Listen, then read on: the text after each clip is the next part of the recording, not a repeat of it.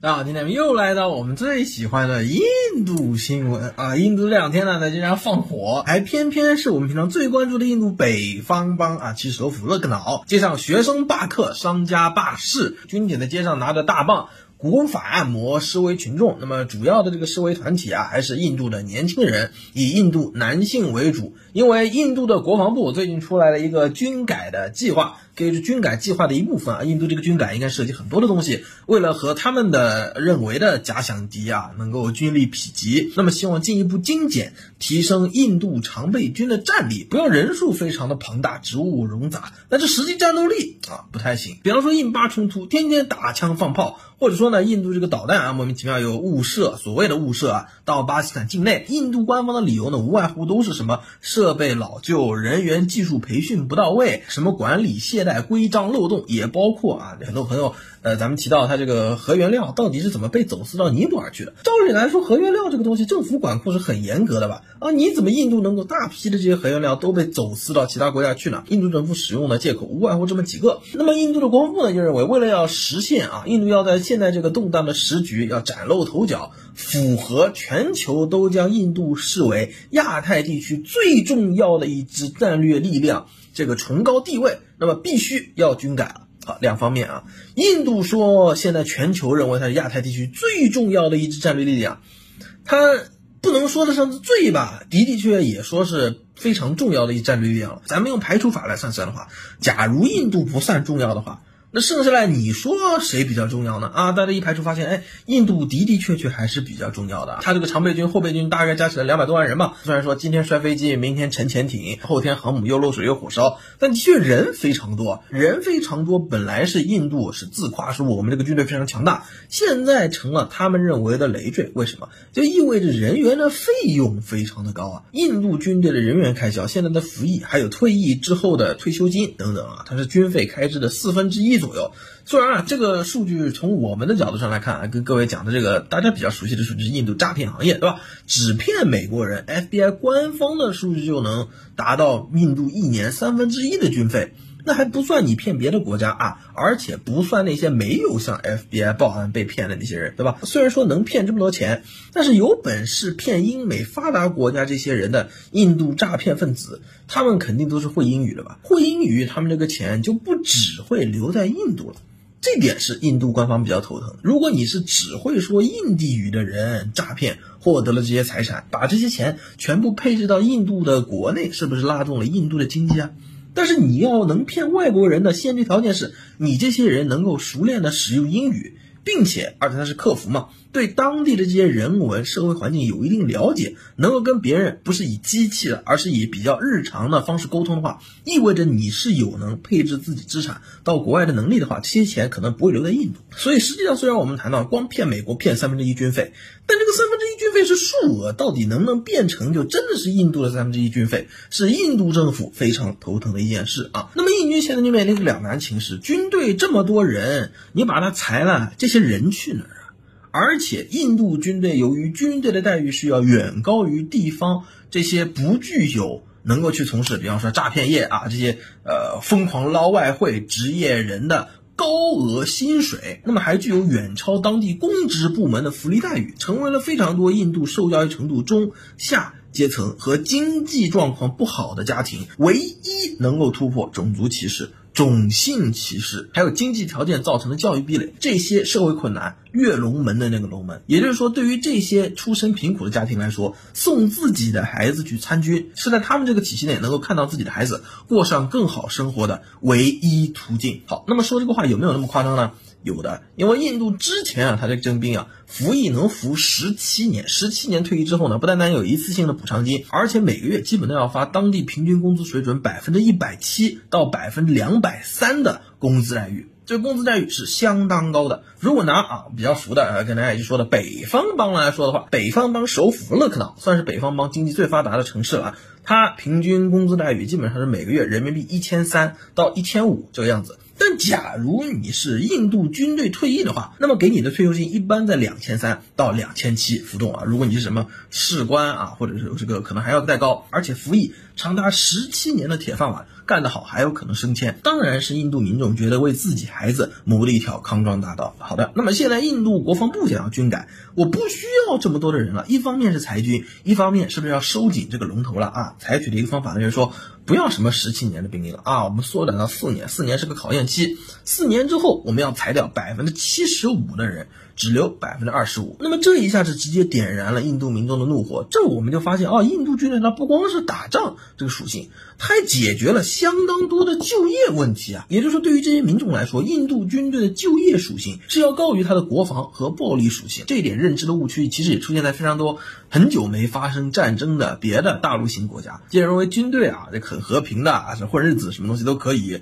但实际上，军队就应该以打仗并且要战胜作为唯一目标。那么，以打仗、以战胜为最后目标的这么一个暴力单位，当然就应该是优胜劣汰，选取最能够帮国家在武力冲突中取得胜利的那批人去组建军队，而加入一系列实际上没需要，但是为了社会解决就业的岗位，起码不是一个国家军队系统应该优先考虑的。但印度现在已经面临这个问题啊，因为民众是不管的，他们只看到这一条为孩子谋求更好未来的通路，结果你们印度政府给我堵上了，马上上街大抗议，杀人放火是不用说了，而且去焚烧火车。印度的火车是非常有特点的，各位，印度的别说火车啊，有一个新闻说印度的摩托车跟公交车啊这个追尾了，那么直接就撞死了五十几个人。啊，因为他这个公交车，公交车的车顶上面坐的全是人，那那个二轮摩托车呢，后面也没有什么货斗之类东西，正常情况下应该载两个人的摩托车呢，载了八个人。就这八个人在那个摩托车上，跟那个上面坐满了人的公交车追了尾，啪一下紧急刹车，的人全部掉下来，是吧？土着地，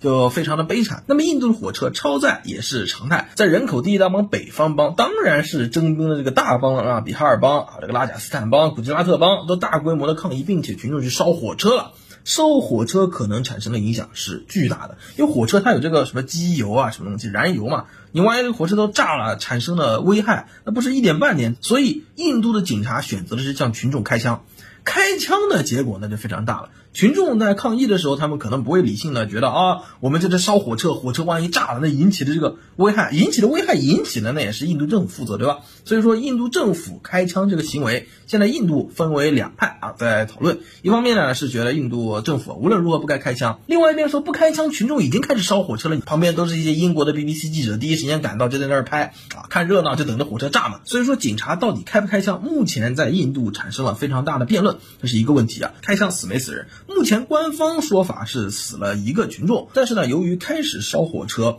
可能是有一些啊境外势力什么东西，就跟这个 哈哈之前印度农民抗议也是很多境外势力嘛，跟大家分享过了，参与并且有使用外国的媒介，比方说 Facebook 和 Twitter 等媒介来组织和分发物资，帮助这些示威民众抵抗印度政府的情况发现。所以说，印度政府在发现有人开始烧火车，并且有人开始有预谋的组织群众之后，是直接切断了东部很多地区的互联网，直接把网给断。那么，所以就导致了现在明面上说死一个人，到底死多少不知道啊，这个情况。那么可以说影响非常大的。那么中立的我们来看待这个问题呢，他要。搞军改啊，那肯定是印度为了自己的国家利益考虑，他肯定要搞嘛。裁军，选拔那些更优秀的人才进入印度军队。另外来说，出发点也是可以理解。但是去抗议的民众是不是全都是啊？假如不算境外势力的话，就是印度自己人，全都是本来能够进入印度军队，准备拿铁饭碗，结果现在觉得自己的利益受到侵害的那些人呢？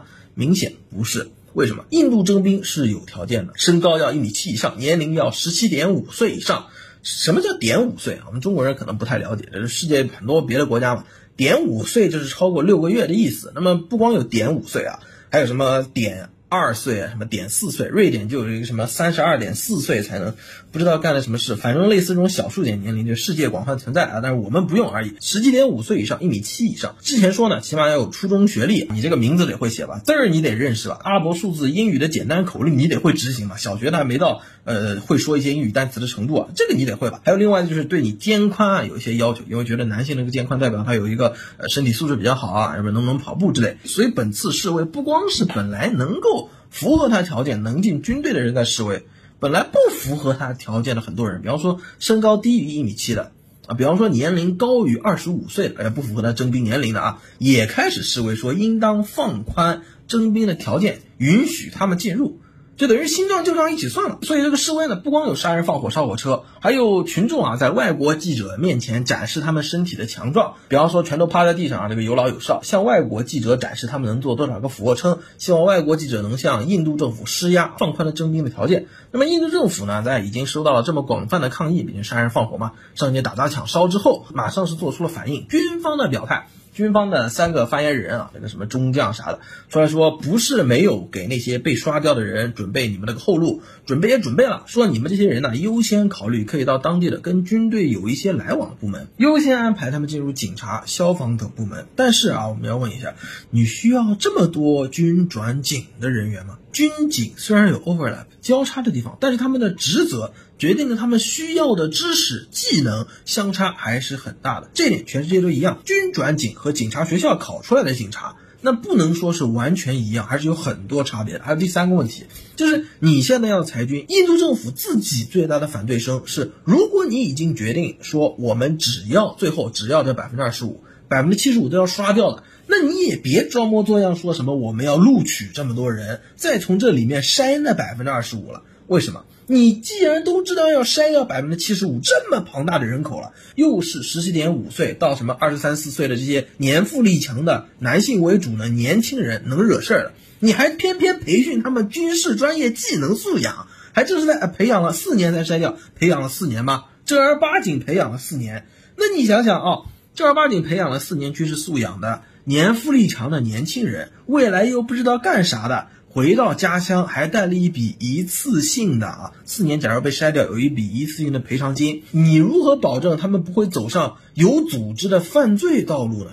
这是一个很大的问题，因为本来既然他们已经决定从小我就是要去当兵了。并不是说我要靠读书，印度的偏远地区它没有公平教育，你也不可能通过读书来改变自己的人生的话，那么你和别的希望通过读书，比方说去搞诈骗，对吧？改变自己命运那些人，你的职业生涯和未来生活的规划是完全不一样的。也就是说，本来准备去当兵那些人，从小可能就练长跑啊，练体能那些东西，对吧？军事素养，把自己练得壮壮的啊，非常健康。本来已经准备去搞诈骗的那些人呢，可能去给这个外国人景点啊、名胜古迹免费当导游，希望呢能跟外国人多说点话。那你们那个生活轨迹是完全不一样的，是不互通的。当你已经回到家，手里有笔闲钱，你之前这么十几年给自己未来打下的基础，又突然又没有用了，那么你去干什么？那变成了社会不稳定因素。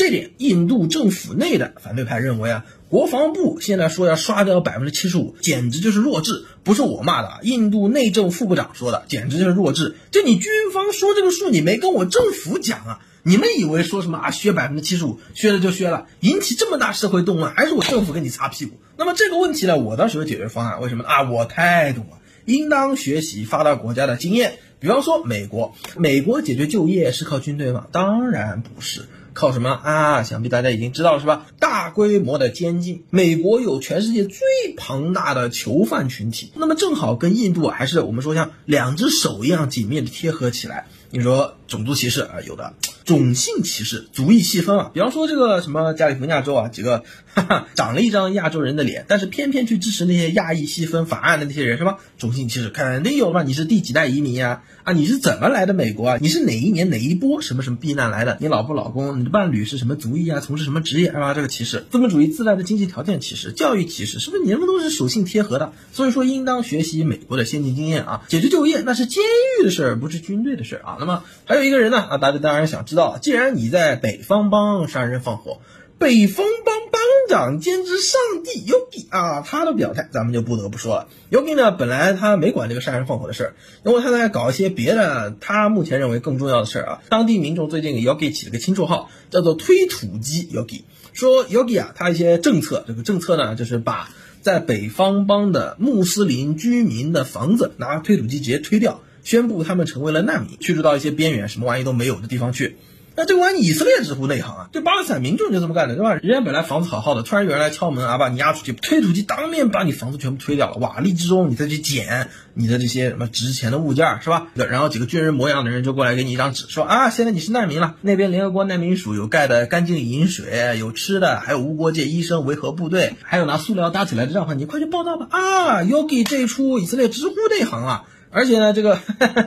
不光是啊，不光是 Yogi 现在在搞推土机，莫德老先呢，他们这两天还和高官和孟加拉国进行了一个磋商，双方详细的讨论在孟加拉国基建更多的联合国难民署啊也参与其中啊，这个罗西亚难民的棚户区问题啊，那 Yogi 是不是准备把这些原来居住在北方邦的民众全部赶到罗西亚人的这个难民区去呢？现在还不知道，所以 Yoki 最近忙这个事儿。本来我看的样子不太想掺和的，但是还是发了一句话。昨天他就群众集会啊，我们看一下这个截图。旁边呢，这个民众评论都是：“哎呀，Yoki 我爱你，什么印度教的神之类的东西。”他批评说是有人在里面从中拱火。印度青年抒发自己的情感是值得鼓励的，但是有人去烧火车头，那明显是境外势力指使。呃，这点上呢，呃，的的确确是啊，你别管他这个政治倾向。另外一边，比方说拉胡尔甘地啊，拉胡尔甘地这两天也是搞那个非暴力不合作了，就认为就是印度人抗议呢，就应该是静坐绝食，搞非暴力不合作，烧火车头，抢军械库，朝着外国记者秀肌肉、做俯卧撑、讲英语，还包括使用外国的社交媒体进行组织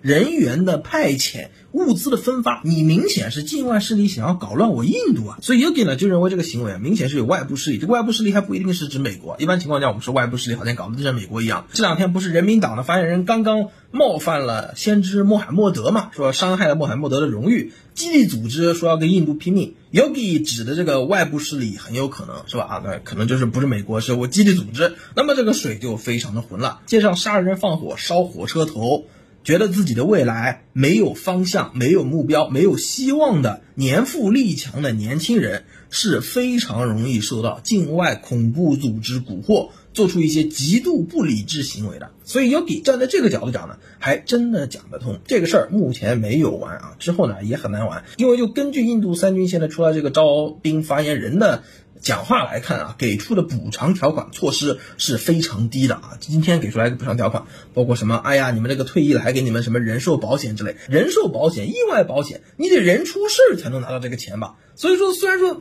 比没有当然好啊。但是并没有切实的改善这些可能被筛掉的印度的年轻人，他们之后生活的待遇和未来的职业发展。那么这个抗议应当是不会消停的。当然，退一万步说，你这个抗议到底要持续多久？是否会像印度农民抗议一样？本来我们朋友按照别的国家的抗议人认为的话，怎么着你抗议个十年半个月不得了了吧？没想到直接抗议了抗议一年半多，而且接受了外部势力的支援。那么这一波涉及非常广泛，年富力强，对未来完全不抱有希望的印度年轻人是否？基地组织最近的发言会在这个局势中产生的影响啊，发生一些各方都不希望发生的事儿啊，咱们还要再等等。